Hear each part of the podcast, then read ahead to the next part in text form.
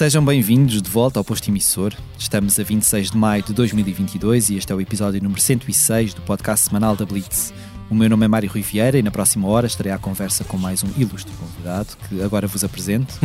na última década, a sua voz tornou-se uma das mais populares e facilmente reconhecíveis da música portuguesa.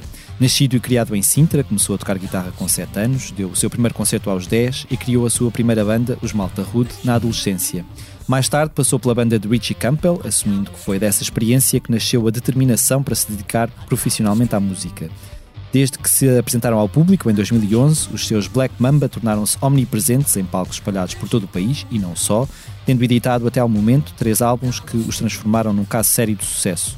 Paralelamente, o nosso convidado, que tem Pedro Taborda inscrito no cartão de cidadão, mas toda a gente conhece como Tatanka, aventurou-se a sol com o álbum Pouco Barulho, em 2019, tendo abraçado também, mais recentemente, a tarefa de jurado do programa de talentos Ídolos.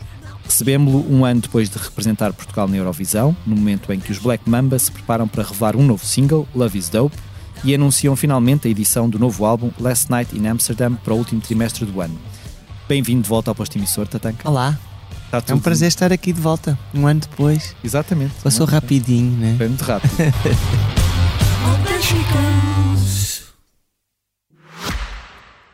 Francisco, é um prazer estar aqui consigo. Se descobre a si próprio como poeta? Ah, essa é uma pergunta muito difícil de responder. Eu, eu, sou uma parte do braço que ele deixou para, para pôr em pé aquilo que ele queria. Se quiseres fazer um balanço da tua vida. Em contagem decrescente para os 50 anos do Expresso, Francisco Pinto Balsemão entrevista 50 personalidades ao longo de 2022. Não perca o podcast Deixar um Mundo Melhor, disponível em todas as plataformas e em expresso.pt.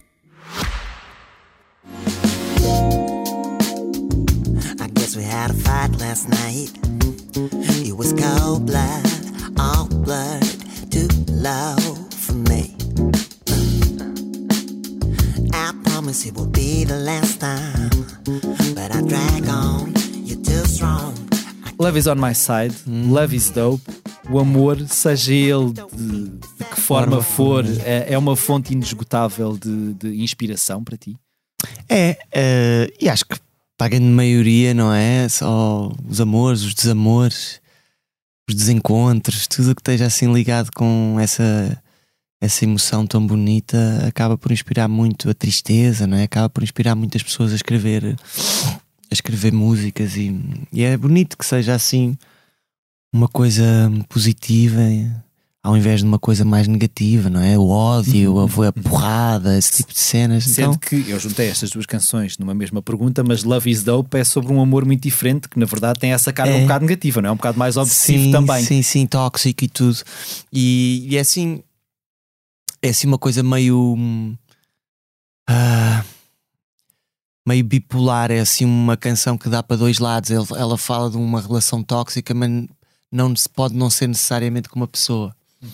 Pode ser mesmo uma relação toxicodependência uhum. e então há aquela relação de, de, também obsessiva, compulsiva que tu queres queres uhum. soltar-te daquelas amarras, daquelas correntes, queres partir aquilo e não consegues, estás numa relação de dependência também. Uhum. Isso acaba por funcionar um bocadinho para os dois lados, uma relação uma pessoa, uma relação também de toxicodependência ou de dependência, não é? O amor é uma droga, não é? Sim, também é. Também. Portanto, está assim mascarado, não é nunca explícito, mas, mas tem este duplo sentido a música. Tu és um, és um homem de paixões obsessivas. Sou. Não falando de tudo, não é? Não falando só de paixão no sentido uh, da carnal da coisa. Um, eh, desenvolves uh, facilmente paixões obsessivas por, por seja do que for? Não é, não é seja pelo que for.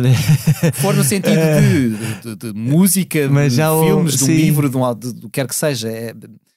Sim, tive desse ponto de vista carnal e de amor, de relação com as pessoas, também sou assim bastante intenso e gosto bastante das pessoas de quem gosto, das pessoas que gostam de mim também, das pessoas que me são próximas e que são importantes.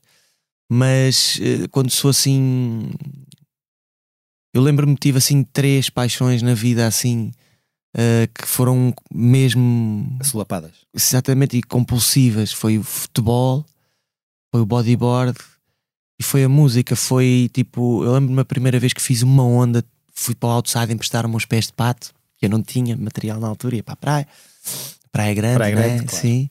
Emprestaram-me uns pés de pato e eu consegui passar lá para fora e já estava assim umas ondas porreiras. E eu lembro-me de apanhar a primeira onda que eu apanhei no outside. Fui, fui até à areia, sabes? Nesse dia a cena foi tipo droga, foi. Fiquei louco com aquela cena, fiquei louco. E lembro-me, foi nesse dia, lembro-me de como é que foi, lembro-me da sensação que foi, e lembro-me que foi logo compulsiva essa paixão. Foi, fiquei ali cinco ou seis anos que não fiz mais nada. Uhum. O futebol foi uma coisa que eu não topei quando, quando foi, mas lembro-me também foi muito rápido e muito intenso. Eu era mais, mais novo, mais, mais miúdo. E não, não reparei assim qual é que foi o dia, não é? Mas, mas lembro que foi na escola do Arraçário, na Vila de Sintra. Eh, e também foi assim, não ligava nada àquilo e de repente, buá, pronto, até, essa até hoje. Uhum. Eh, pronto, mais como adepto agora e, e como hum, reformado, não é reformado, como é que eles chamam? Veteranos, né? Já tudo Mas jogas com amigos. Brigada do reumático, sim, tudo partido, cheio de ligaduras e não sei o quê, está tá interessante. E a música, a música sempre esteve lá, mas naquela altura do liceu, lembro-me que quando formámos a primeira banda dos amigos lá na, na escola da Portela de Sintra, e, e lembro-me quando, quando conseguimos juntar os elementos para que uma música soasse a uma música, não é? Tipo, tocávamos todos mal, não é? Tudo, cada um para o seu lado. Quando aquele cliquezinho e a coisa ficou tudo junto, à- pá, dentro da medida do possível, na altura, não é? Senti, uau, esta cena é mágica. É isto que eu vou fazer para sempre. E foi obsessivo também, sabes?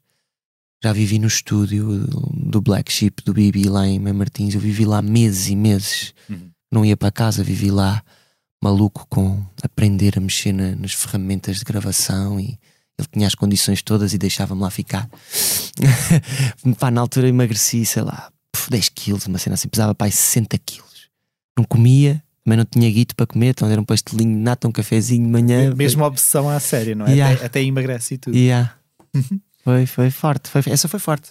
Ol- Olhando para, para o Crazy Nando, Sweet, Am- Sweet Amsterdam e este Love is Dope, o, o que eu consigo perceber é que há, há aqui uma espécie de, de- de vários patamares de energia no novo, neste, Uhum. neste novo disco. Tu que, que já, que já o tens, suponho eu, eh, bem maturado, eh, um, o que é que nos consegues revelar sobre aquilo que une estas, estas canções deste, deste novo disco? É um disco muito longo? É um disco curto?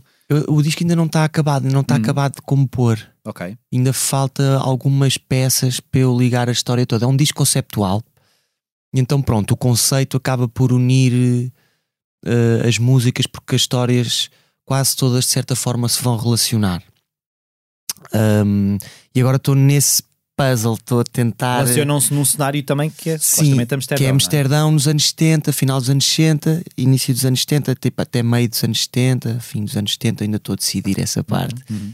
E a música também, o estilo de música também é um estilo que é mais comum, que é mais só um estilo que une tudo do que, do que nos trabalhos anteriores. Ok. Portanto, é mais soul funk dos anos 70. Nos outros discos tivemos sempre rock, tivemos sempre coisas um bocadinho mais esquizofrénicas, mais rock um bocadinho a soar mais a britânico, outro mais americano, eh, soul, funk, sempre tivemos isso tudo, mas desta vez temos uma temos muitos pontos que unem o disco todo e que trazem assim uma coerência. O som é sempre gravado no meu estúdio com as mesmas da mesma maneira, ou seja, a bateria está sempre no mesmo sítio com os mesmos microfones. Uh, a voz é sempre gravada no mesmo sítio com os mesmos microfones. Então vais, quem, quem estiver atento e quem perceber um bocadinho disto e gostar de, de tiver esta curiosidade de perceber estas coisas sónicas, vai perceber que o disco vai soar todo muito homogéneo nesse aspecto, até porque eu só tenho espaço para as coisas estarem sempre no mesmo sítio, como já tenho tantos instrumentos, aquilo tem que estar sempre ali, o Rhodes está sempre ali. Estamos a gravar a grande maioria do do- das músicas ao mesmo tempo live, live on tape, como se fazia também muito na altura, para também trazer esta hum, essa sensação de, de ser de ser dessa altura de porque hoje em dia as coisas são todas muito editadas, cada um grava na sua vez. É mais orgânico. assim. Um, é, e tu sentes um bocadinho da bateria a entrar no Fender Rhodes, sentes um bocadinho do Fender Rhodes entrar na bateria, dá-lhe assim uma tridimensionalidade interessante que sentes nesses discos de soul e funk dos anos 70, que era quase tudo live on tape, se não era mesmo tudo. Um, e o conceito, a história, o espaço temporal. Um, a história, eu tô, já tenho um bocadinho a história mais desenvolvida do que eu tive na altura. Eu sabia que queria escrever uma história sobre aquela, aquela cena hippie freak que aconteceu naquela altura, porque Amsterdão era uma, era uma, uma das capitais do mundo do hippies, uhum. em que as pessoas vinham do mundo inteiro e hum, reuniam-se ali na, na, Praça do Dam a tocar guitarras. O pessoal dali depois partia naqueles magic buzzes para pa, pa, pa, pa, o Nepal, para a Índia, para o Katmandu e não sei o quê, que o pessoal muito, muito, muito doido.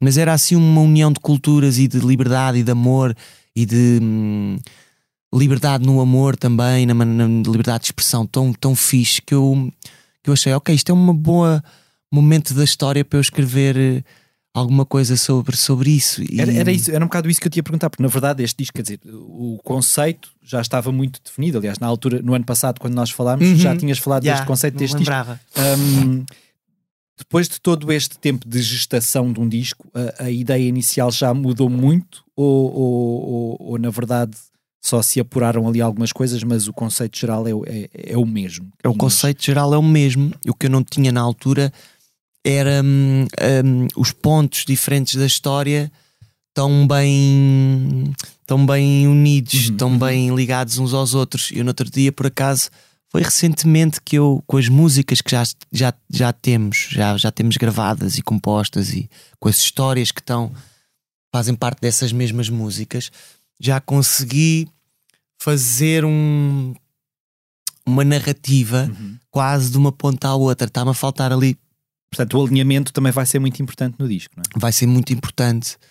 Um, vai ser muito importante porque hum, a história começa com dois amigos, que é o Sweet Amsterdam.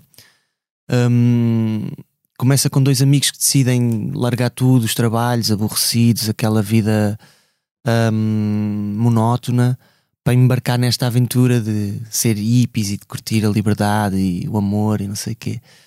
E hum, começa com essa, com essa, com essa história e é o Sweet Amsterdam a história.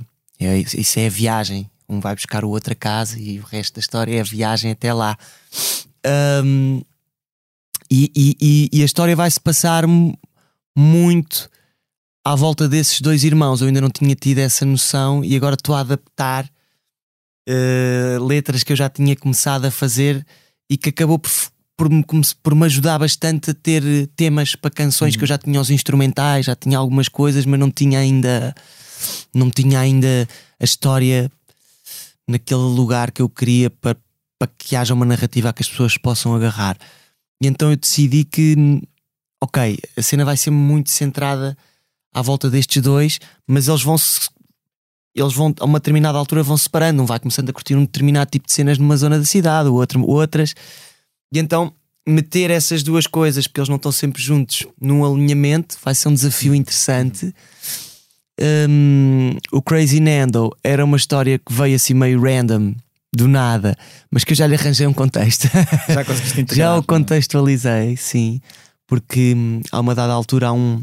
Há um há um deles que se apaixona por uma, por uma hum, prostituta, mas que hum, mas que é um amor platónico. Ele não tem nunca coragem nem de lhe dizer, nem de entrar, nem, nem. Ele fica sempre do lado fora da montra, uhum, uhum. Numa, numa cena só dele, platónica. Mas isso não é a mulher do Love is on My Side. Entretanto, lá mais outra que eu consegui ligar, ok, okay essa que é uma história verdadeira, uhum. uh, não tinha, era o que deu mota ao disco todo.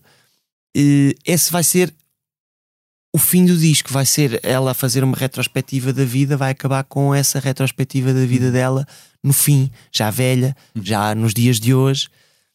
Um, e essa eu acabei, ok, a outra história é fictícia, ok, acabo por misturar um bocadinho os dois mundos, o uhum. real e o fictício, e vai ser ela por quem ele se apaixonou. E então está a ser um trabalho interessante. Um, conseguir ter a imaginação para também misturar estes dois mundos fictícios e reais está a ser muito giro, porque eu nunca tinha conseguido fazer uma coisa isso. destas. E o, o vosso regresso o ano passado a- a- aos Países Baixos, por causa da Eurovisão, de alguma forma ajudou a, a definir um, um pouco mais este, este conceito? Eh, Ou, ou- ou- ou, por outro lado, o facto de, quer dizer, vocês foram lá num período em que suponho que não tenham saído muito do hotel e não tenham conseguido sequer, quer dizer, eh, aquela energia que há no- no- nos Países Baixos, ehm, que, que- que eu acho que pá, tanto encontras em Amsterdão, são, são cidades obviamente diferentes, mas Roterdão, Amsterdão, Haia, tem tudo Uhum. uma vibração, que é, um- é o mesmo país, não é? Sim, Na Um verdade, bocadinho diferente do resto da Europa. é. conseguiram de alguma forma beber dessa, dessa, dessa vibração que aquele país tem, ou o facto de- de- da pandemia estar no seu pico não, não ajudou a- a- a que, a que houvesse essa, essa, essa inspiração tão. É, não. Desta vez não foi. Foi muito focado num outro trabalho, não é? Até porque foi uma fatia de tempo, não é? Vocês foram Foi. naquele dia e voltaram naquele dia, não puderam ficar propriamente lá depois não, para. não ficámos e não dava para ficar, estava tudo meio fechado. Sim. Um, a, própria, a própria participação do Festival da Canção é toda muito, muito exigente do ponto de vista de horários, de cabeça, de mindset. É preciso estar muito concentrado para aquela cena ser bem feita e para conseguir também tirar partido dessa experiência. E de maneira que hum, a única coisa que trazemos desse, desse, dessa experiência para o disco é são duas coisas. Uma coisa é o, é o, é o videoclipe do Crazy Nando, Uhum, que nós uhum. aproveitámos na primeira semana que estávamos assim com menos coisas para fazer. Queríamos lançar uma música lá com aquela exposição toda, estava Claro. toda a gente a olhar para nós. Claro. Nós decidimos que queríamos lançar lá no dia que íamos atuar. E, e então fizemos lá o videoclipe, foi muito divertido, foi mesmo muito divertido. E, mas na verdade aquilo o que, o que aquilo acabou por trazer para este disco foi deu força à ideia, essa ideia ganhou ganhou asas em 2018 quando nós fomos lá fazer uma turnê e em que ficámos a viver, a, a- a dormir no, no Red Light District e a tocar no Red Light District no Bulldog, eh, na coffee shop da Bulldog Uhum.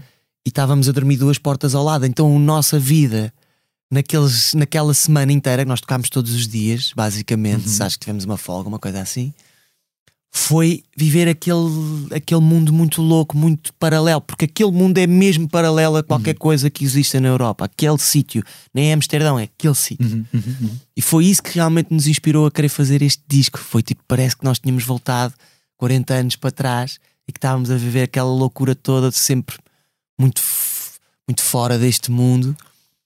Hum, e foi isso que realmente nos inspirou. Mas depois o que nos deu moral e força para querer, bora lá agarrar nesta ideia que tínhamos e que estava ali perdida desde 2018 foi ganhámos o Festival da Canção. Isso deu-nos um ânimo enorme depois de um ano a levar porrada com a pandemia, sem tocarmos, sem podermos trabalhar, todos, cada um no seu sítio. Uh, foi uma injeção de. de- Mas de- portanto, se se a Eurovisão tivesse sido num país completamente diferente, se calhar este disco não era o que é. Ou se calhar Sim, não, tinham, sim, não porque- tinham avançado com este projeto de- desta forma. Sim, porque depois, ou seja, a história, como era uma história uh, de lá, de, de- de- dos Países Baixos, uh, os meios de comunicação um, interessaram-se tanto por ela, as pessoas apaixonaram-se tanto pela história, porque há uma data de pessoas que conhece, pessoas nas mesmas condições que esta, que esta pessoa que, que, eu que eu conheci. E, e então houve uma. Houve um envolvimento com os Países Baixos que não houve com mais país nenhum. E, e quando saímos de lá, nós tínhamos mais do dobro de, de, de, de- de listeners no Spotify e nas plataformas digitais na- nos Países Baixos do que, inclusive, em Portugal Ok. tínhamos muito mais lá do que cá. E então isso também deu, ok, esta cena está toda a fazer sentido, é para aqui que a gente vai, era aqui que a gente tinha que ir há muito tempo. Isto só são os sinais de que Claro, é aqui que claro, devemos claro. ir. Mas nunca E- conseguiram encontrar a, a tal não, senhora. não, não, nunca mais. Entretanto, eu voltei lá e, e os senhores da Bulldog conheciam várias senhoras que iam lá muitas vezes assim, e havia umas gêmeas também já com 70 e tal anos, mas não eram essas. Eu não sei, eu, acho- eu não sei, eu não sei se sequer se me consigo lembrar Pois, se a claro, conhecer. claro, claro. Porque a gente estava assim numa realidade muito paralela na altura. Falando de Eurovisão, foi uma experiência hum, assoberbante. Tu, se tivesses ido sozinho e não com os Black Mamba, tinha sido fácil tu, tu viveres aquela experiência? Tinha sido muito mais difícil, Uhum. sabes? Eles estavam ali mesmo. Que é uma pressão muito grande, na verdade, grande. não é? Não é muito grande, aquilo não é para não é para qualquer um. Ahm, das duas, três, ou tens muita lata e nada te afeta, e és meio tolinho e uai, vais que se lixe. Uhum. Ou então tens de ter muita traquejo para aguentar aquela, aquela pressão. Aquela pressão não é fácil, a própria a pressão inerente ao evento. Está toda a gente assim com uma adrenalina muito lá em cima, com um stress muito lá em cima. Tu, tu não falas com ninguém durante todos os dias que estás lá a ensaiar, todas as horas. Tu não falas com ninguém que não esteja bora, bora, bora, bora, Ah, bora, bora, bora, é agora, é agora, é agora. Sempre assim, cabelo, não sei o quê. Portanto, toda a energia é muito, sempre lá em cima, sempre muito, muita adrenalina, muita, muito stress. Sempre que lá estás. Então é, é, é impossível tu ficares indiferente a isso. E depois há outra coisa que eu nunca tinha sentido, mas que foi é a coisa mais bonita que eu senti lá. Ah, mas também a que mais me pressionou e a que mais me deixou ah, ligado num tipo instinto de sobrevivência Uhum. foi eu ter percebido durante a tarde, por exemplo, da primeira meia final, hum, que o país se uniu todo. Eu senti uma união muito forte à volta da canção e da nossa participação. Essa cena foi muito bonita, foi a coisa mais bonita que eu trouxe de lá. É a memória mais linda que eu vou sempre ter de- de- da participação do, dos Black Mamba no, no Eurovisão, mas ao mesmo tempo também foi a cena que me deixou mais que me pressionou mais, que me deixou mais pressionado foi desta vez eu não estou em representação em minha representação, em representação dos meus e vá em representação dos fãs, de não defraudar as expectativas dos fãs Uhum. que vão ver a um concerto. Desta vez eu estou a representar o meu país e, e o meu povo e não os posso deixar mal, estás a ver? Uhum, Foi essa uhum. cena que eu senti. E então no primeiro dia aquilo foi uma pressão enorme, sabes? Eu se não tivesse o traquejo que tenho, de tanta lember tanto palco, Uhum. é difícil tu não, tu não chegares lá e aquilo ir por, por água abaixo. É muito complicado. Uhum. Hum, Vocês conseguiam uh, contactar com, com, com as outras bandas, com os outros foi projetos? ou- difícil, é a coisa que eu mais Não há, muito, não há pena. muito tempo, não é? Mas não deixa de Não, ser não há muito curioso. tempo, não. Estávamos todos muito separados por causa Pois, da questão do Pois, Covid. claro, claro. Então tudo, tudo não havia gatherings com, com Claro. todos, não havia que é uma coisa que há sempre festas, gatherings, eh, conhecerem-se uns aos outros. Pá, nós conhecemos sempre quem estava no camarim ao lado. Uhum. Depois mudámos de camarim, conhecemos outra vez quem estava. Privámos um bocadinho com quem estava ali ao nosso lado. N- Não deixa de ser engraçado o facto de, no ano em que vocês vão, uma banda de guitarras, ter ganho uma banda uh, como os Maneskin, não é? Yeah, que, que- que- que acaba por ser um, um pouco. E, e- na verdade, eu não me lembro, uh, eu não sou propriamente um aficionado da, da Uhum. Eurovisão, mas eu não me lembro um, de uma banda ou de um projeto que tenha ganho a Eurovisão ter tido tanto impacto uh, depois de Yeah. ter ganho a Eurovisão. Os Maneskin de repente começam a fazer digressões tipo- nos Estados Unidos, estão no Jamie top. Estão no top de, de, de- singles no- nos Estados Unidos e não sei o quê. E, e houve uma, houve uma, uma grande. Sabes que.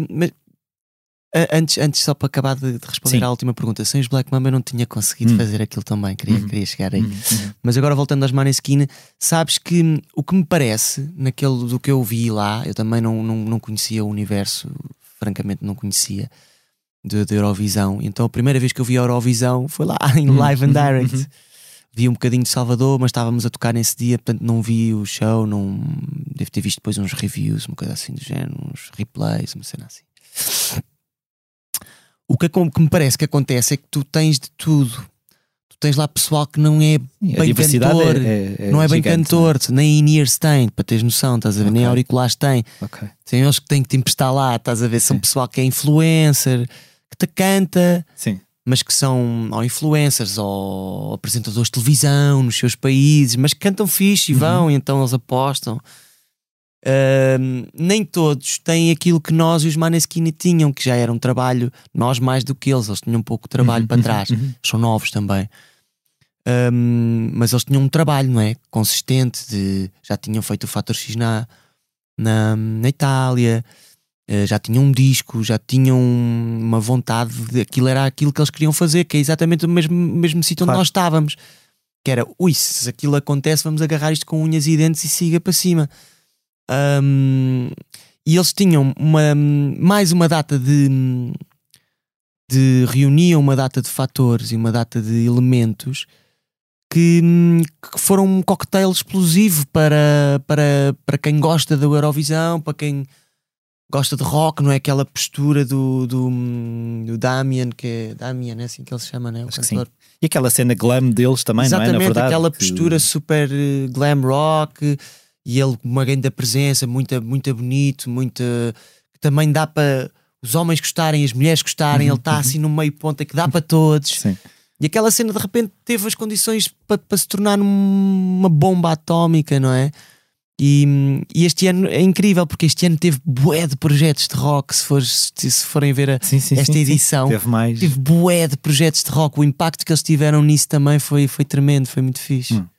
Hum, obviamente, os fãs e os, e os detratores da Eurovisão, como sabe, têm opiniões para, para dar e vender.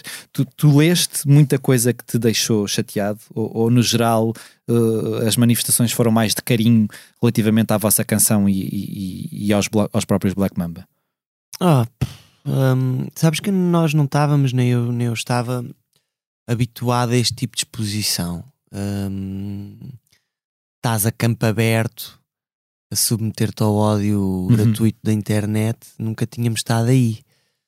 E inicialmente, quando ganhamos o Festival da Canção, e houve a celeuma toda do inglês, e aquilo acabou por, por, por, trazer- por rolar muita tinta, não é? À volta dessa cena, muita, muita discórdia, causou muita discórdia também. Hum, inicialmente pff, não é fácil, tu de repente começas a levar porrada a todos os lados, já nem te consegues defender. E, mas foi rápido até te perceberes, ok, não vale a pena estás a ler, nem, nem a preocupar-te, opá, é impossível agradar a gregos e a troianos. É impossível. A pessoa que está nessa, nessa luta vai ficar frustrada para sempre e vai morrer completamente Não frustrada. és engolido por aquilo, não é? Se É, deixas levar. yeah. E, epá, e, e fui aprendendo com, com essa questão que causou muita, muita discórdia do inglês cá, cá ainda no Festival da Canção. Fui aprendendo com isso. E estás ali a campo aberto, não é? Não são os teus fãs que vão comentar no, no, no, no YouTube do Festival da Canção. São É um, é, um pessoas que lá bocado como, estão. é um bocado como ir tocar num festival e ter público à tua frente que não é o público que vai lá para te, para te ver a ti. Está a ver é? um cabeça de cartaz ou uma coisa desse género. Hum, se bem que nos concertos as pessoas não, têm, não destilam tanto ódio como Sim. depois no, no- nas, se, nas calhar, se, se calhar destilam. Tu és Mas é que não ouves, tu é ninguém que não ouve. não é? ouves, é. Hum, epá, e depois lá, houve. Eu, eu, eu, para a minha vida normal, e aconselho, aconselho toda a gente a olhar para as coisas desta forma. É sempre mais fixe hum, nós, nós nos agarrarmos às coisas boas do que às coisas más. Olhar para o copo mais meio cheio Uhum. do que para o copo meio vazio. Dessa forma, eu acho que a vida é mais, é mais fácil de levar. Uhum. Hum, e é mais fácil de tu também tirares aquilo que queres para te motivar a fazer, a, a transcender-te e a seres melhor e a fazer cenas mais fixes. Isso é uma coisa tão pouco sintrense de se dizer. É. Porquê? Olhar para o copo mais cheio. meio- Não sei. eh, Opa. a gente já fala de Sintra quando tive- chegarmos lá. Eu tenho, eu tenho esta maneira de, de olhar e há pessoas que eu sei que têm a tendência para olhar para o lado, Para o lado oposto, negativo. para o lado, para o lado meio, meio, meio vazio e tu agarras-te às coisas chungas que te dizem e tu agarras-te às coisas más que te aconteceram e depois entras numa espiral Sim, contigo próprio que não vai ser fixe. Uhum. E então foi um bocadinho com esta máxima que eu tenho para a minha live que eu olhei para as coisas e então agarrei mais coisas boas e ignorei completamente as coisas más e isso trouxe-nos uma motivação muito bonita que eu acho que isso sim teve, teve e vai ter muito impacto neste disco. E vocês também se alimentam um pouco uns dos outros nesse. Porque eu cada vez que vos vejo, os Black Mamba juntos, vocês são os maiores cheerleaders uns dos outros. Pelo Uhum. menos é isso que se nota visto de fora, não é? Sim, E naquele, naquele momento em específico, isso se calhar era mais importante do que nunca, não é? Sim, isto foi, foi mais uma. Começou em 2018, quando nós. nó- Nós já somos amigos, alguns de nós, há muito tempo. Outros foram entrando mais, mais tarde.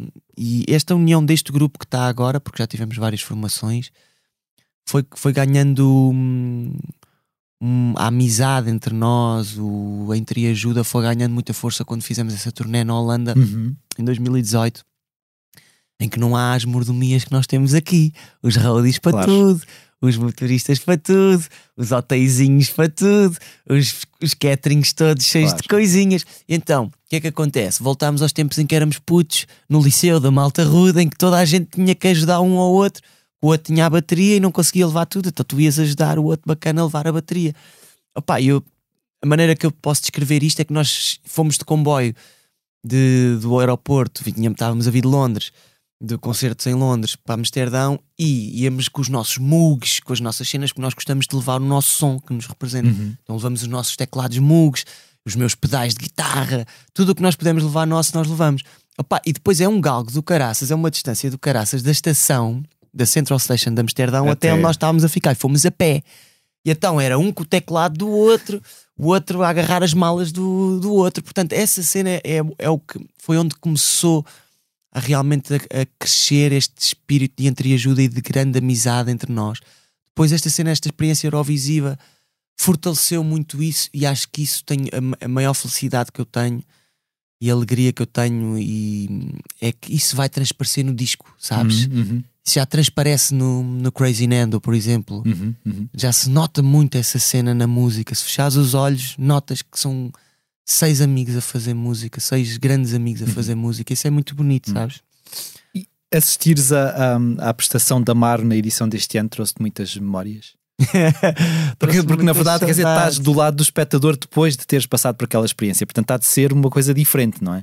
Estava tipo, super expert da Eurovisão. Eu que tinha visto o ano passado a primeira vez a Eurovisão um- na primeira pessoa live lá.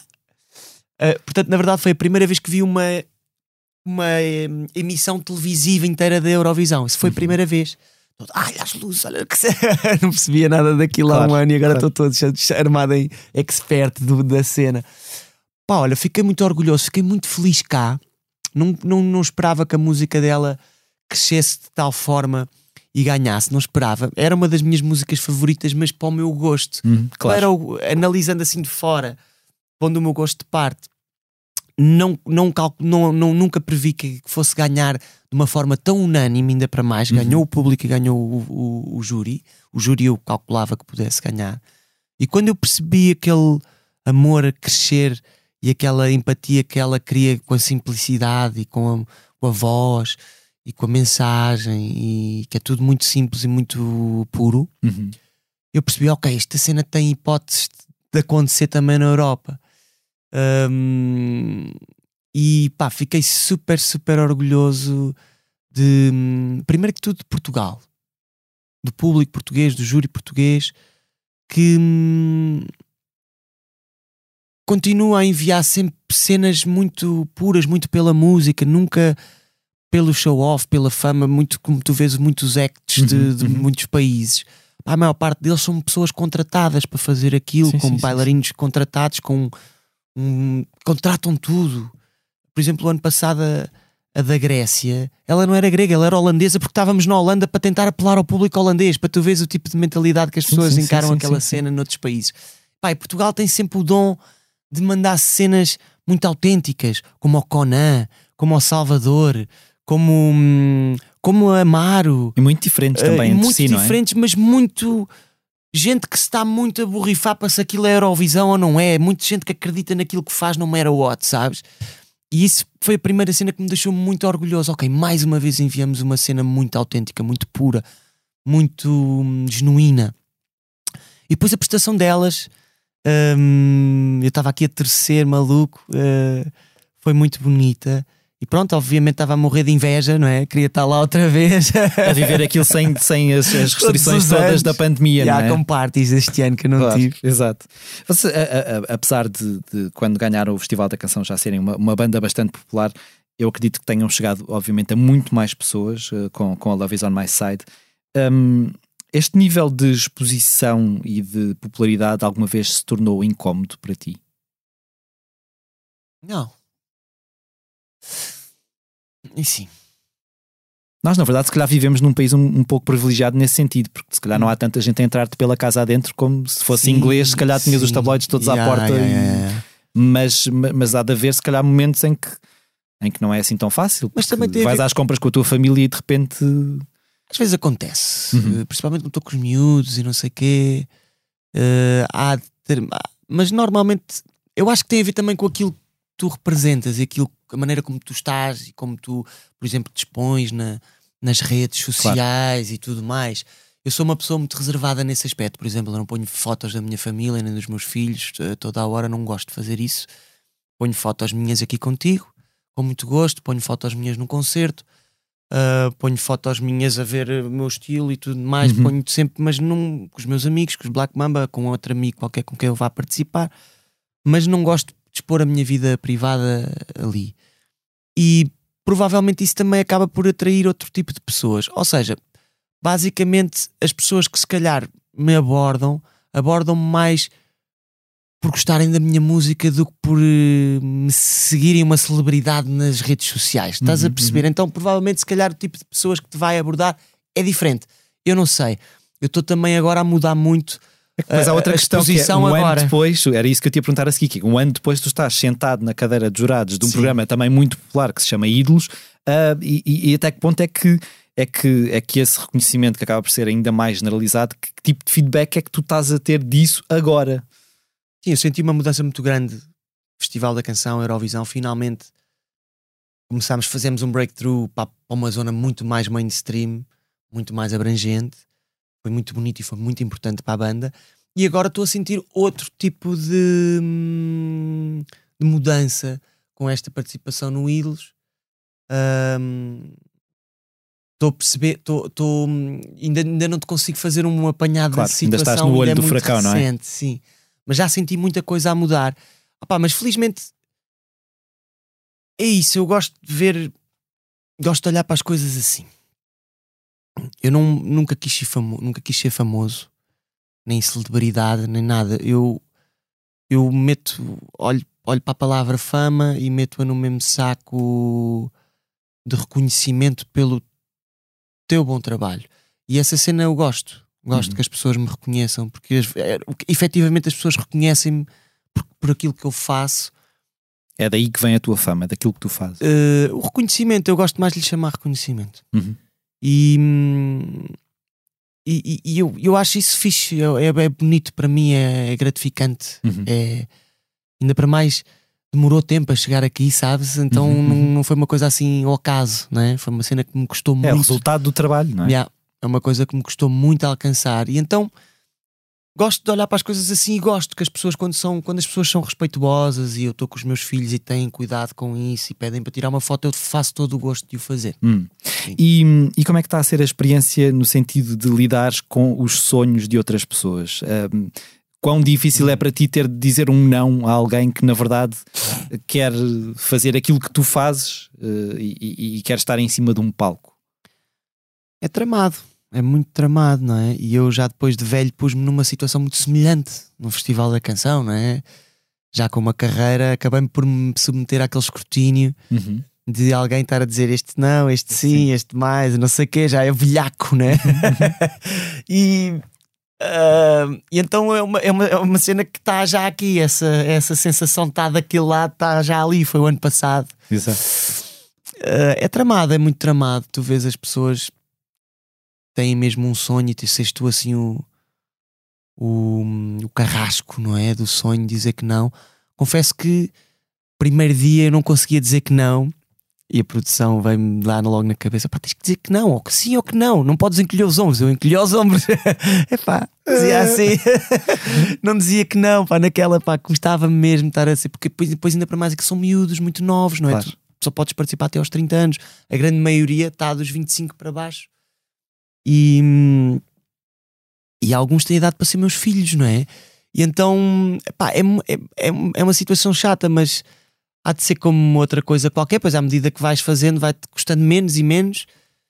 E, mas pronto, é a parte mais chata de, de estar ali. Tudo o resto é muito divertido. Tu já conhecias a Ana Bacalhau, o Martim e a, e a Joana? Ou...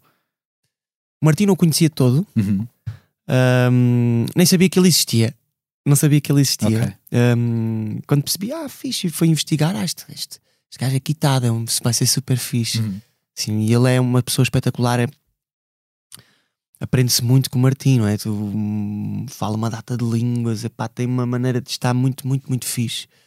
E não é só um intelectual, é um intelectual que sabe falar o português da street e dá-se bem comigo a falar o português da street, como sabe se adaptar muito bem, tem um jogo de cintura muito grande, sabe adaptar-se muito bem aos contextos. E então é bastante inspirador tê-lo ali como meu como comparsa. Um, mas não o conhecia, não sabia sequer que ele existia. Um, a Joana já o conhecia, obviamente. Já tinha feito piadas sobre ti. Não sei, porque eu não sabia dos podcasts, eu ando muito a leste dessa cena. Eu nunca ouvi um podcast na vida, disse-lhe, nunca ouvi. O primeiro que vou ouvir é o teu. Então ficou E ela, e ela não te disse, ah, não ouças o episódio tal. Porque. Não sei, não brincar. perguntei. Não sei, tal- talvez tenha feito, porque eu quando faço entrevistas ela deve ter sempre pano para manga. certo. Então, entrevistas eufórico depois de ganhar os festivais da canção Exato. e não sei quê. Opá, deve ter lá pano para mangas que eu, vai tudo a- vai sem filtro, né? Exato. Ahm, ah, quanto à Joaninha, é uma pessoa muito, muito, muito agradável, ao contrário do que o podcast dela diz. É, é óbvio que se tu fores alvo do, do, do escárnio e mal dizer da, da moça, não vais gostar muito. é natural, mas é muito. É muito, muito querida. Tem um sentido humor muito, muito engraçado que, na verdade, é muito compatível com o meu. Vamos agarrar. Estou a olhar para uma pessoa e já ela está a agarrar na mesma cena que eu estou a olhar. E eu também sou muito escarnicador, também sou muito, gosto muito de brincar. E então identifico muito com ela. Adoro, adoro a Joaninha também. E, mas pronto, conhecia-a de entrevistas na, na, na, na rádio. Pronto, basicamente era este o contacto que eu tinha tido com ela, portanto nunca tinha falado com ela fora de uma mesa como esta que estamos aqui, uma entrevista que normalmente está mais ou menos eh, mais ou menos combinada, não é? O que é Sim, vamos sim, falar? sim, vamos sim, falar sim. do disco, vamos falar do concerto no dia tal, pronto, não sei o Sim, quê. dura obrigado. 5 minutos ou 10 Tchau. minutos, não é? Pronto, Ah, era esse o meu contacto com a Joana. Estou a conhecê-la agora melhor e estou a adorar. A Ana, já tínhamos feito coisas, não tínhamos uma relação de amizade muito desenvolvida, foi sempre no palco. Ah, mas tivemos sempre uma química muito grande sempre que nos encontramos e foi sempre assim muito, muito a frio. Foi tipo, "Oi, oi, palco. Foi assim que eu conheci a Ana. Oi, palco. Vamos fazer uma cena, foi nas Sete Maravilhas, acho eu, em que fizemos uma música dela e uma música minha, e acho que até foi aí que eu a conheci, no palco mesmo e tivemos uma química e uma empatia muito fixe. Entretanto, temos feito muitos programas juntos e eu toco a música dela, ela canta a minha, estamos a curtir ela é a minha colega aqui do lado. E acho que acho que foi uma aposta muito, não é por eu, não é por eu estar lá, mas eu acho que esta necessidade que tanto Daniel Oliveira como a própria estação tinha de mudar um bocadinho o paradigma que era o Ídolos, que era uma coisa muito vista por, por muito bullying, muita escáfia, muito, muito assim, era muito alicerçada neste tipo de cenas. Foi interessante perceber o quão o quanto a sociedade se, se Evolui, evoluiu exato. neste, último, neste interregno de 7, 8 anos que, que o Ídolos não, Uhum. não existiu, para um ponto em que agora a- o mindset tem que ser outro. Mas os alicerces são, eram aqueles, então eu acho que, que foi uma aposta ganha, não é por eu estar lá, mas eu falo até mais pelos outros três que lá estão, hum, do Daniel e da estação, da maneira como escolheram hum, O painel de- o painel, porque é um painel muito inclusivo, é um painel que não diz um não, pá, devias era fazer outra cena, tentamos sempre dar um feedback para que as pessoas uh, tenham alguma coisa a que se agarrar quando saem dali e não, não saiam dali com uma experiência traumática claro, ou traumatizante, não é? Eu ouvi-te dizer numa, num- numa entrevista hum, que levaste muito tempo a habituar-te à tua condição de cantor, algo, algo deste Uhum. género. Hum, a tua relação com a tua voz hum, é uma relação de amor-ódio até hoje, ou tu já chegaste àquele patamar em que aceitas pacificamente as suas qualidades e os seus eh, defeitos? Olha, foi uma relação de amor-ódio durante muitos anos. Até recentemente. Ah, o único disco que eu consigo ouvir dos Black Mamba é o terceiro. Para trás não consigo ouvir nada. Hum. Ah, portanto, é para tu veres que é uma, uma relação quase mais de ódio, amor do que o contrário. Mas houve algum clique aí? Pá, a voz é um instrumento tramado, pá. É um instrumento muito tramado. É a cabeça. É mais a cabeça, não é? Tens que ter, mas as limitações estão mais na cabeça do que no instrumento em si, porque isto é o único instrumento em que tu não tocas num, num botão, ou numa corda, ou num, ou num timbalão. ou- e sai um som, não é? Tu tens que imaginar uma cena na tua cabeça e a cena vai- tem que ir. Tu não tocas aqui e sai um som. Então aquilo está muito relacionado com a confiança que tu tens em ti próprio e tu muitas das vezes tu pões limites, ah, não chega àquela nota. E não chegas, porque a tua cabeça diz que não Claro. chegas, não vais chegar nunca. Claro. E às tantas estás distraído e, bah, e vais e a cena, uau, afinal consigo chegar lá, olha que fixe, deixa-me lá tentar outra vez. Tal. E esse, esse, tra- esse trajeto, esse processo, demorou muitos anos comigo e eu estou num ponto em que nunca gostei tanto de me ouvir. Eh, é muito fixe. Agora estou, pá, felizmente, não é um martírio ouvir-me neste, neste, nesta altura. Eh, e hum, estou muito contente por isso, porque o processo de gravação e de produção é mais fácil assim. Claro. Sabes, tu ouves e uau, que fixe, está mesmo fixe, bora, outra, canta outra cena, Hum. canta outra parte. E antes era, era doloroso, tu nunca conseguis ouvir e tens de te gravar a ti próprio. Epá, imagina o que é, não é? Tu, quando- tu quando, eras, tu, quando eras miúdo, come- começaste a tocar guitarra por volta dos 7 anos, começaste a tocar primeiro guitarra do que sequer olhar para a tua voz e pensar que poderias cantar, suponho. Sim, é muito mais recente. A cena de cantar é muito mais recente, é uma cena com 12 anos. Começou para aí em 2010, quando eu fui para Lisboa depois viver, em que o pessoal, eu topei que o pessoal se impressionou com a minha voz e nunca se impressionou com a maneira como eu tocava guitarra, estás a ver? Então, Eu acho, bom, eu, eh, oh, se calhar estive a ver isto ao contrário este tempo todo, Tenho últimos dúvida. 10 anos. Ah, mas eu, eu acho que as coisas acontecem têm que acontecer quando têm que acontecer. Eu nunca gosto de olhar para trás como, poça, tive hum, este tempo todo equivocado, sou mesmo estúpido. hum. Não, foi assim que E, quando, aconteceu. e quando eras miúdo, quem é que eram as tuas grandes referências? Quer em termos de guitarristas, quer em termos de, de- de intérpretes vocais? Olha, quando eu era miúdo, ah, tu, Ouvia-se muita música em tua casa? Sim, muito, muito, muita, muita, muita. Mas os meus pais eram assim meio hippies, então tudo o que as minhas. Por isso é que eu tenho este estilo meio old school na maneira de fazer música. Eu custa-me muito ouvir. hum, eu sou aquele gajo que é tipo. Como é que eu ia dizer isto? Quando ouço uma música assim daquelas clássicas mesmo boas. Ah, já não se faz música assim, sabes? Mas não sou cota o suficiente Para, para Para pensar assim, isto. não é? só que minha alma é, é assim. És uma alma sabes? velha. E, há- e isso é- deve-se muito aos meus pais e à música que eles gostavam de ouvir, não é? Hum, e, e sempre que há uma música dessas clássicas, do sei lá, há uma música que sempre que toca eu digo esta, esta frase. Qual é o. opá, aquela música que era que tem um anúncio quando éramos miúdos do café solúvel no Carocha. Do- do- I can see clearly now the rain is gone. Uhum. Quando entra essa cena, eu, ah, já não se faz música assim. Sim, sim, é esse tipo de canções, sabes? E, hum, opá, e tive a sorte, pronto, e o privilégio dos meus pais me ensinarem muita coisa. E quando tu és miúdo, tu acho que tu te fascinas, não é propriamente com o cantor, não é propriamente com o guitarrista, É a sensação que aquilo te transmite, é não com o artista, é com aquela imagem que tu tens. Opá, o primeiro gajo que eu flipei, primeiro artista que eu flipei, flipei mesmo, foi com os Jim Morrison e com os Doors. Foi com 7 anos.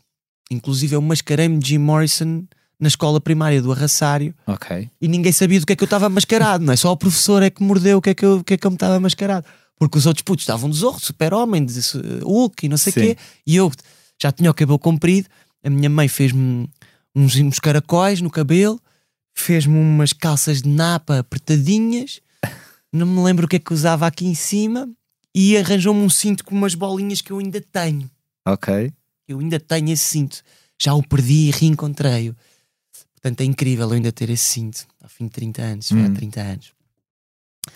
E esse foi a primeira cena para tudo. E pedi à minha mãe para comprar os discos todos vinil na altura, numa revista. Aquelas mandava-se vir cenas da La Redoute. Acho que Sim, foi uma sim, cena sim, assim, sim. sabes? Uh, foi uma revista desse género. Não sei se foi essa. Tem um círculo de leitores. Isso, um- isso, foi essa mesmo, foi essa mesmo. E, e encontrei os discos todos no outro dia, Vini, já não são muito audíveis, estão cheios de caruns.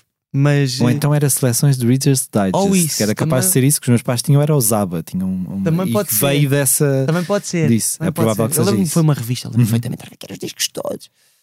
Pá, depois fui Queen, flipei com Queen, tudo pessoas muito carismáticas, se Uhum. fores a ver. Uhum, uhum. Uh, cantavam bem, tudo bem, mas muito carismáticas. Queen, flipei com Queen mesmo à séria.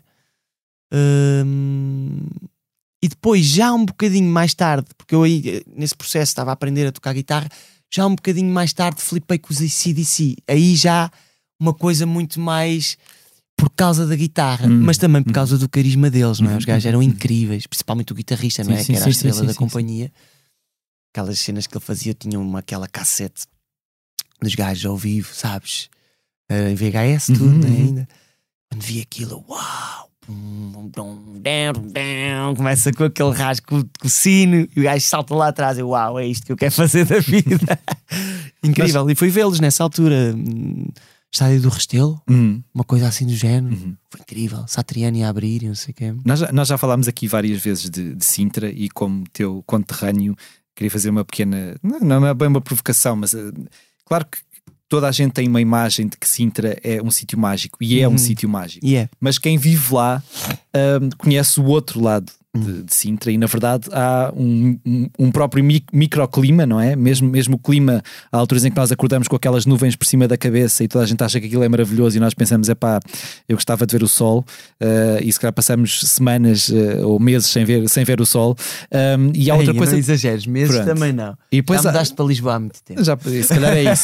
Se calhar é isso. E depois há um outro, há um outro microcosmos que também que é uh, uh, a vida em Sintra, as pessoas de Sintra que, que se calhar uh, não têm uh, tanta abertura, e eu acho que tu já chegaste a falar disso, quando mudaste para Lisboa, a dada altura percebeste que todo o mundo se abriu de uma maneira um pouco diferente, não é? Eu não sei se tu ainda tens essa essa sensação ou se, ou se passaste por, um por momentos sufocantes em Sintra ou, ou, ou, se, ou se na verdade sempre foi uma relação pacífica com a, com a terra que te viu crescer e nascer, não é? Porque tu nasceste em Sintra mesmo também. Uhum, uhum. Nasceste no antigo hospital, Ah, aquele que sim, já não. Claro, na vila. Ah, eu acho que foi lá, não é? Onde eu passei noites terríveis de- Pois. com crises de asma. Pois. Aquele hospital que uma pessoa vai lá hoje. Isto era um hospital. Aquilo continua abandonado. Não, está há à venda, está à venda. Está à venda. Pois. Pronto, olha, para responder à tua pergunta, eu nunca me senti. Como é que foi a pergunta? Eu nunca me sentia. Sufocado. Sufocado, exatamente. Nunca me senti sufocado em Sintra. Nunca senti. hum, que as coisas não são boas ali, que é o que é. Tenho para oferecer o que tem para oferecer. Tenho uma inspiração sem fim para oferecer, sob o ponto de vista até de, da maneira de. Eu sei que eu olho para as coisas de uma maneira diferente porque cresci ali, sabes? Olho para a maneira, para a natureza, para os sons das coisas, para a pureza das cenas e é porque estive ali. Portanto, ah, lá estava, mais uma vez vou olhar para o copo mais meio cheio do que para o mais, para o mais meio vazio. Ahm, aquilo deu-me coisas, ferramentas e ma- maneira de estar na vida que foram muito importantes para depois abraçar uma fase mais à frente, sabes? Uhum. Um, agora, as coisas são como são. Tu, quando tu precisas de determinadas coisas que ali não consegues, tens que ir procurá-las onde tu queres, onde elas estão. Basicamente foi mais uma busca minha de hum, do ponto de vista de ok, esta cena está fixe, mas eu também preciso de ir ali buscar beber de outra fonte. Então eu fui a outra fonte beber. Nunca me nunca me senti hum, ai, falta-me o termo que tu disseste, sufocado. Não, pois em termos profissionais, se formos a ver, não é só de Sintra que as pessoas saem para poder trabalhar na área da música, é de todo o país. Uhum. Uhum. Inclusive é o Porto, tem muito menos artistas, tem muito mais bandas de culto, se fores a ver, Uhum. mas tem muito menos artistas a sol, se formos a reparar nessa cena. Ou seja, a indústria está muito centralizada, não é só na Claro. música, não é? Na, na Sim, tudo, comunicação, sim. em geral, há tudo muito centralizado em Lisboa. Pá, em Lisboa eu tocava todos os dias. Não é? Eu Claro. tocava segunda, terça, quarta, quinta, sexta, sábado, tocava só, não tocava ao domingo. E, e creio que era porque não queria, queria descansar, porque senão arranjava lá um boteco qualquer que me metia que estava lá cheio, percebes? Todos os dias a gente era beber copos à, à noite e a sair. Isso era uma realidade que eu não conhecia, que em Sintra não acontece, que não acontece noutra, noutro sítio Sim. qualquer que não seja urbano, não é? Que é ao fim de semana só sai e vai beber um copo, não é? Todos os dias Claro. pessoal de sair até ao meio-dia, como eu saía em Lisboa, portanto hum, era, era ali, tive que beber aquela fonte para continuar a minha viagem e, a minha, e o meu trajeto. E quando senti que estava feito ali, que já tinha bebido o suficiente daquela água, voltei e precisei de realinhar os chakras um bocadinho para uma nova fase da vida, de constituir família e tudo mais, e que me trouxe outra inspiração Uhum. e outra, outra luz lá ao fundo, outro farol. O, o nome Tatanka ficou-te como alcunha de inspiração índia. Um, o teu cabelo certamente teve uma grande influência nisso. Se tu agora de um momento para o outro rapasses o cabelo e tirasses a barba, achas que te reconheciam em casa? Hum. Será que tu próprio te reconhecias ao espelho? Não, opá, a Joaninha uma vez, a, a Joaninha, minha esposa, já era minha, minha namorada na altura, eh, na altura de Malta Ruda, muitos anos, que ela é minha namorada, 20 e tal. Ah, e, houve, e ela é que me cortava o cabelo. E houve uma vez que correu mal e eu rapei o cabelo. Foi a única vez que eu tive o cabelo Ok. assim. Então ela acho que ela me, me, me reconheceria se me encontrasse assim. Ia achar muito estranho. E há umas fotos, eu tenho umas fotos, Ok. se quiserem indagar no meu Instagram, Ok. eu tenho uma foto muito fixe a tocar com malta rude, cabelo totalmente rapado, de zero. Bem, mas ficava muito feio, malta, não curto nada de me ver assim. Tenho umas orelhas enormes, parecia, sei lá, mas não sei, um, aqueles, aqueles, aqueles hum, sobreviventes do Holocausto, sabes? Muito magrinhos. Com umas orelhas Yeah, então- destacadas. Tu editaste o teu primeiro disco a solo em, em português em 2019. Já está na calha algum sucessor? É uma coisa em que tu pensas? Ou Estava na calha antes de ganharmos o Festival da Canção com a única música que eu tinha para os Ok. Black Mamba. pronto? O que aconteceu foi, lá está, foi mais, mais uma vez era o que tinha que acontecer, mas o que aconteceu foi hum, o primeiro ano de pandemia hum, houve muito pouco contacto, não é? as pessoas ficaram mesmo muito isoladas nas suas casas, coisa que eu até agradecida, graças a Deus, porque andava há 15 anos na estrada de uma forma que eu até adorei. Hum. E eu tenho o estúdio em casa, todo montadinho, e, e- e tinha sido recente. A última intervenção que eu tinha feito, feito no estúdio, na estrutura, o, tinha estado a fazer estes paineizinhos que vocês veem aqui, acústicos e não sei o que, tinha sido eu a fazer com um amigo que, que tem jeito para aquilo, que eu não percebo nada daquilo, eu só estorvo. Tinha acabado de, de, de fazer aquilo antes da pandemia começar e ainda não tinha usufruído porque estás tão cansado da estrada e não sei o que, que eu ainda não tinha estado ali tipo, ah, fiz, vou fazer música. Hum, tudo ligadinho, tudo micado, pronto, os instrumentos todos pronto a gravar, pronto. Ainda não tinha estado ali, corpo e alma, estás a ver? Então agradeci. E o que é que acontece? Nesse primeiro ano fiz muita coisa Hum. muito livre, muito livre de, conce- de preconceitos e de conceitos e de indústrias e tudo mais. Tenho, tenho coisas muito interessantes que eu, do meu ponto de vista, obviamente, que hum, tipo 15 músicas ou 16 que eu fui fazendo. Ok. Pá, às tantas a inspiração começou a surgir, eu não ter que responder a mails, eu não ter que. hum, eu não ter que sair, hum, eu não ter que, sei lá, só estava de fato treino a curtir. Ah, que fixe. Então isso foi muito inspirador. E acabei por fazer muita cena para Tatanka a solo. Muita cena. Ok. Um, o que é que acontece? Quando, quando o Nuno Galopim me, me, me convida para fazer o Festival da Canção, um, eu pensei, pá, porque é que ninguém ganhou aquilo em inglês? Se calhar vou com uma cantiga minha de Tatanka em português e siga. Pá, passado para aí dois ou três dias, disse, sei melhor. E disse, se a gente anda a lutar há tantos anos por uma internacionalização para conseguirmos ter uma presença mais assídua nos palcos por aí fora, na Uhum. Europa e tudo mais. Pá, se imagina que ganhas aquela cena, sabes? Imagina só. Ah, e eu só tinha o Love Is On My Side. E eu sabia que a música era forte. Uhum. Eu sabia que era das mais fortes de todas as que eu tinha. Era uma em português e era essa. Ahm, não caiu do céu essa ideia. Caiu porque eu sabia que tinha uma música Sim. forte. E imagina que aquela cena pinta, meu. Pff, Pensei, não sei o quê. Liguei ao manager da altura, que era o Pedro. O que tu achas? A música é incrível. Liguei ao pessoal aos Black Mamba. Ouve lá, vocês gostavam de fazer esta cena? Bora, bora, bora, bora. Pumba. E eu arranquei. E a história é a história que sabemos. Portanto, E- seguiste o outro caminho. Sim, entretanto começou a dar ondas daquele lado e aqui deste lado ficou Ficou flat. flat. E eu arranquei para ali e comecei a fazer o disco de Black Mamba, mas estava completamente de mãos atadas na altura, porque só tinha uma música, e então estou a correr atrás do prejuízo para conseguir lançar um disco no último trimestre deste ano. Sim. E aquela cena ficou um bocadinho em stand-by, mas é uma cena que eu quero pegar hum, imediatamente a seguir ao, ao disco de Black Mamba sair. É uma cena que eu vou começar logo Uhum. a preparar para que, ou seja, isto tudo é ao ano, né? O problema desta área é que é tudo Sim, ao sim, ano. sim, Ou seja, as coisas que eu estava a fazer em 2019 e 2020 vão sair em 2023 e vou estar a defendê-las em palco em 2024. É a projeção. é incrível. é bom. Tu, tu tens aí estado a falar muito do copo, do copo meio cheio sempre. Hum, na verdade, eh, essa forma de ver as coisas provavelmente foi um pouco posta à prova nos últimos anos, não é? Tivemos uma pandemia, eh, temos uma guerra aqui à porta. Yeah.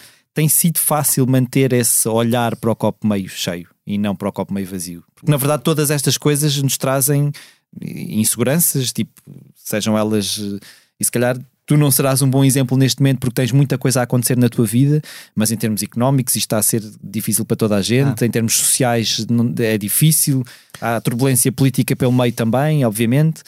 Eu não sou um bom exemplo. hum, Na verdade, na verdade, o nosso melhor ano foi num ano em que estava tudo parado, pernas para o ar. Tipo, até é meio irónico essa cena. Tantos anos a lutar hum, e de repente estás em casa fechado e buf, rebenta tudo. Portanto, nós não, não, não sou o melhor exemplo para poder falar disso. Uh, pandemia, pandemia, tenho o privilégio de viver numa quinta. Puf, Estive a curtir bué com os meus filhos, coisa que nunca tinha feito ao fim de seis anos. Percebi-me que nunca tinha estado a curtir tanto com os meus filhos, Uhum. um dia inteiro, nunca tinha tido disponibilidade mental para eles. Foi um exercício mental muito bonito também de fazer. No Pinhal, sei lá, bro, eu não, Pois, não, não sou o melhor exemplo. A coisa que me apoquenta realmente, efetivamente, é esta a cena da guerra. Porque aí não há privilégio nenhum que nos salve, Sim. nem que nos valha, não é? Portanto, estamos naquele limitezinho de haver um estrilho mundial. Estamos mesmo nesse edge, sim, não sim, é? sim, sim. Ah, Estou um bocado borrado de medo, na verdade, com esta história toda.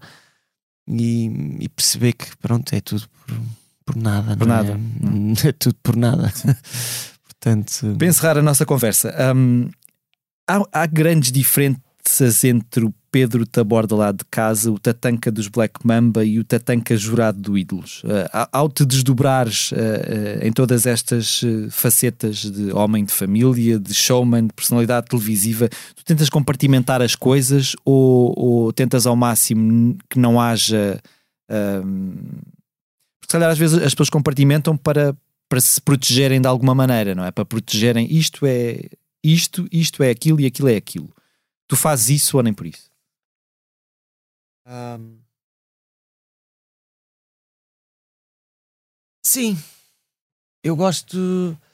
O Tatanka do palco do Black Mamba é um personagem, né? É um bocadinho um personagem. Na verdade, eu.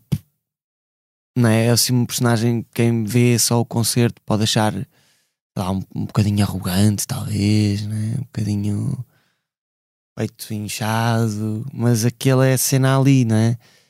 Uma pessoa no palco tem que ter o peito um bocadinho inchado, Uhum, senão não, não tinha coragem de ir para lá. Claro.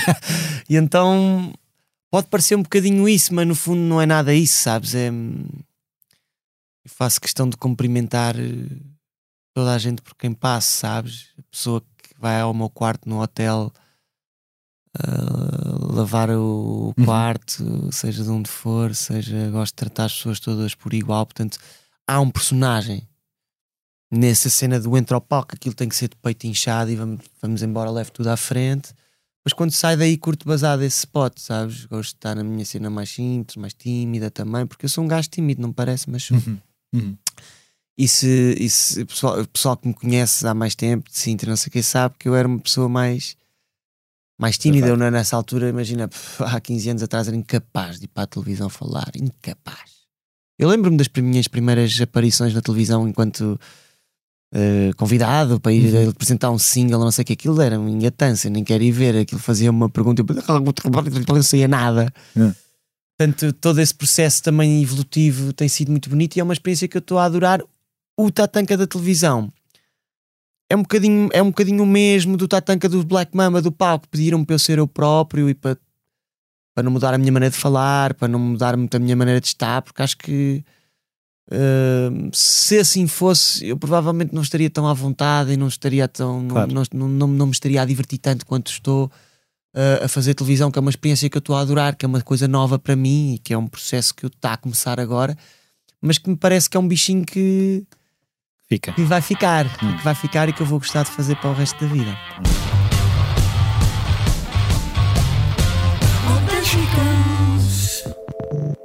I see buildings around sparkling in the dark, so bright. Ah,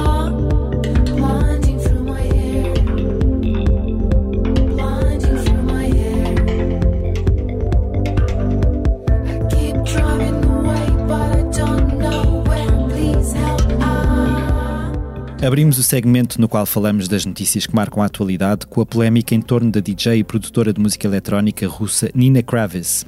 Depois de um longo silêncio, a artista pronunciou-se finalmente, devido à pressão dos seus pares, sobre a guerra na Ucrânia, tendo assumido num comunicado partilhado nas redes sociais estar profundamente comovida com o que se passa no mundo e descrevendo as relações da Rússia com a Ucrânia como uma coisa abominável.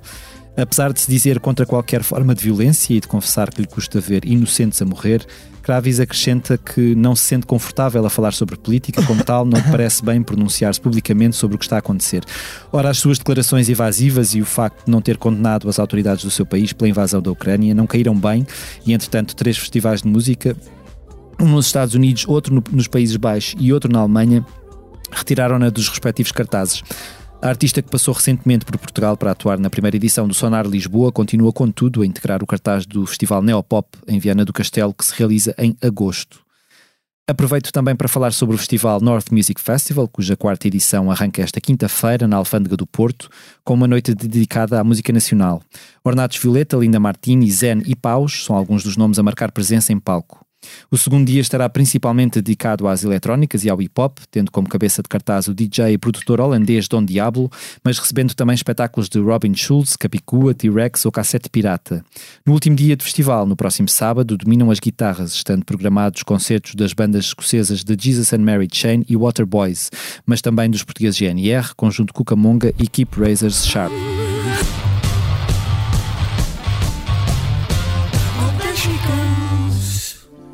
Uma a uma as luzes da cidade vão se despedindo. E o menino sonhando acordado espera o seu destino. Que horas lhe terão os dias? Que mãos um dia há de beijar devagar A fadista Carminho já se encontra a preparar um novo álbum e convidou-nos a acompanhar a fase final do processo de gravação no passado mês de março, nos estúdios Namus, em Lisboa. A reportagem exclusiva pode ser lida no site da Blitz e do Expresso, contando com declarações da artista sobre aquilo que ele levou a pegar em esboços de canções e partir com a sua banda para um ensaio gravado que acabou por resultar no álbum que sucederá a Maria de 2018. Estamos todos num espírito de missão à canção, confessou-nos Carminho, explicando que o método de gravação escolhido, ao vivo, em estúdio, tem os seus perigos. É muito vertiginoso porque se um de nós se enganar, vai tudo ao ar. Salienta a artista, acrescentando, contudo, que essa comunhão faz com que todos deem o seu melhor. Ainda sem data de edição agendada, o novo disco da Fadista deverá chegar apenas em 2023. Isto é um processo que tu estavas a falar também, que vocês também estão a gravar, na verdade, este disco mais ou menos desta forma, não é? Ao, ao vivo, não é? Estamos o máximo Ao possível. vivo em O estúdio. máximo possível. Hum. Um estúdio não é. Não é. Não tem as dimensões nem as, os compartimentos Claro.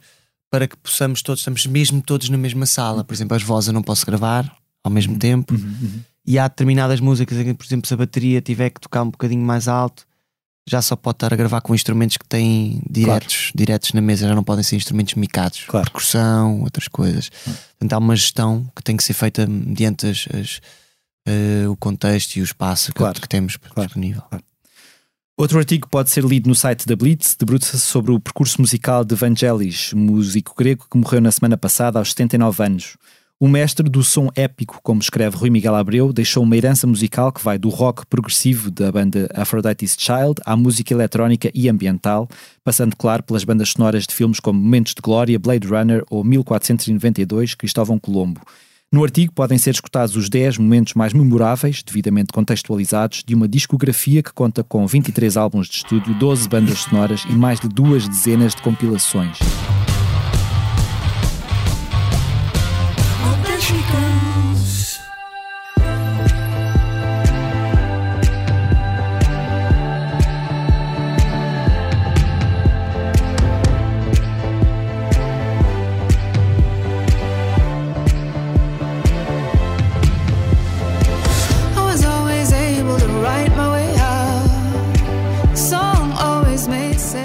O álbum que vos trago esta semana e que mais tem rodado deste lado é o novo de Florence and the Machine.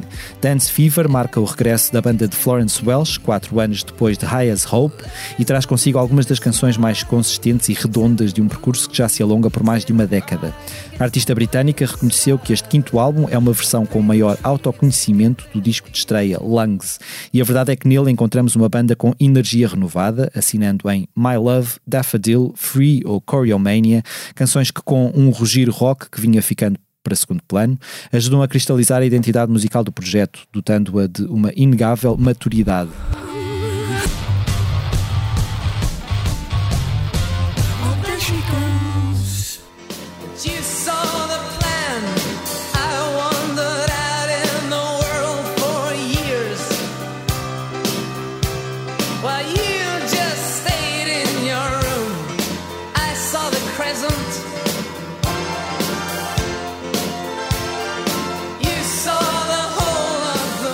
Avanço agora com as sugestões de concertos a que poderão assistir nos próximos dias, começando com a apresentação do novo disco de Sean Riley e Legendary Tigerman, nossos convidados do posto emissor da semana passada. Eh, O concerto realiza-se esta noite, de 26 de maio, na Galeria Zé dos Bois, em Lisboa.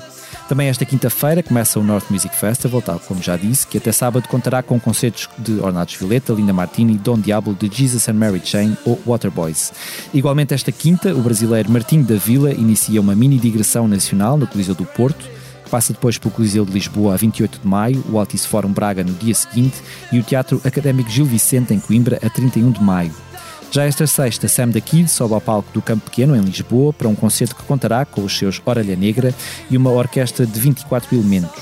No mesmo dia, a capital recebe ainda o GNR, no Teatro Tivoli BBVA, e Mísia, no Museu do Oriente, com Tiago Nacarato a apresentar o novo álbum Peito Aberto, no Hard Club, no Porto. No sábado, 28 de maio, Márcia atua na Fábrica de Ideias, na Gafanha da Nazaré, e o franco-ganês Miles Sanko, no Teatro Circo de Braga. Sharon Van Etten regressa a Portugal para um concerto na Aula Magna, em Lisboa, a 31 de maio. The Weather Station atua no Teatro Circo, a 1 de junho. E os Dead Can Dance dão dois concertos no Coliseu de Lisboa, a 1 e 2 de junho. A 3 de junho, os Black Mamba tocam em Valongo, eh, na Feira de Valongo. Que outros concertos é que vocês já têm marcados, Tatanka? Eu sei que no final do ano, ou mais para o final do ano, vão, vão voltar ao- aos Países Baixos? Sim, temos o Rock in Rio, que já estava, era coisa que estava marcada de Uhum. 2020, acho eu. Uhum. Um, temos uma data deles que eu ainda não olho para a agenda, eu tenho andado concentrado com esta cena do disco. Mas então vai não- ser um verão cheio. Vai ser um verão muito fixe um, e depois vamos uh, poder voltar a, a fazer uma turnê europeia, desta vez já mais bem planeada e mais, mais já em salas e tudo mais. Portanto, vamos começar por, um, por- pela Holanda. Vamos ter quatro ou cinco concertos na Holanda, um concerto em Hamburgo e estamos a trabalhar em, em fazer uh, Berlim também, Londres e Paris. Vamos tentar ainda fechar estas, ainda estão a ser negociadas as datas, mas os confirmados são estes quatro ou cinco na Holanda em outubro. Portanto, o objetivo é, é lançar o disco e ser a estreia do disco Lá. ao vivo nessa turnê europeia, depois voltar a, a Portugal, eh, fazer quem sabe Lisboa, Porto e talvez Madrid. É esse assim o nosso, o nosso Muito flow. bem, muito bem.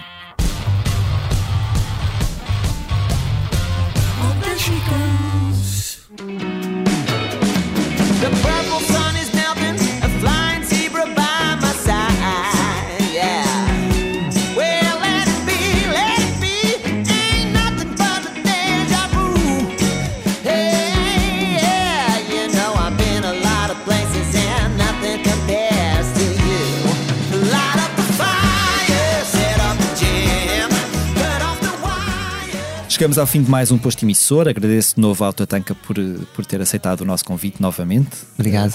Obrigado um, eu. um repetente no posto é emissor. um prazer. Os temas de abertura e conclusão do posto emissor são da autoria de Legendary Tigerman. Eu sou o Mário Riviera e a edição multimédia esteve a cargo de João Luís Amorim. E nós finalizamos, como sempre, com uma leitura do nosso convidado. Ah, Tatanka, o que é que nos trouxeste esta vez? Vamos ouvir Bairro do Amor de Jorge Palma. Não vou cantar, não é? Vou só declamar, não é? No bairro do amor, a vida é um carrossel, onde há sempre lugar para mais alguém. O bairro do amor foi feito a lápis de cor, por gente que sofreu por não ter ninguém. No bairro do amor, o tempo morre devagar, num cachimbo a rodar de mão em mão. No bairro do amor, há quem pergunta a sorrir: será que ainda cá estamos no fim do verão? Epá, deixa-me abrir contigo, desabafar contigo, falar-te da minha solidão. Ah, é bom sorrir um pouco, descontrair-me um pouco, eu sei que me compreendes bem.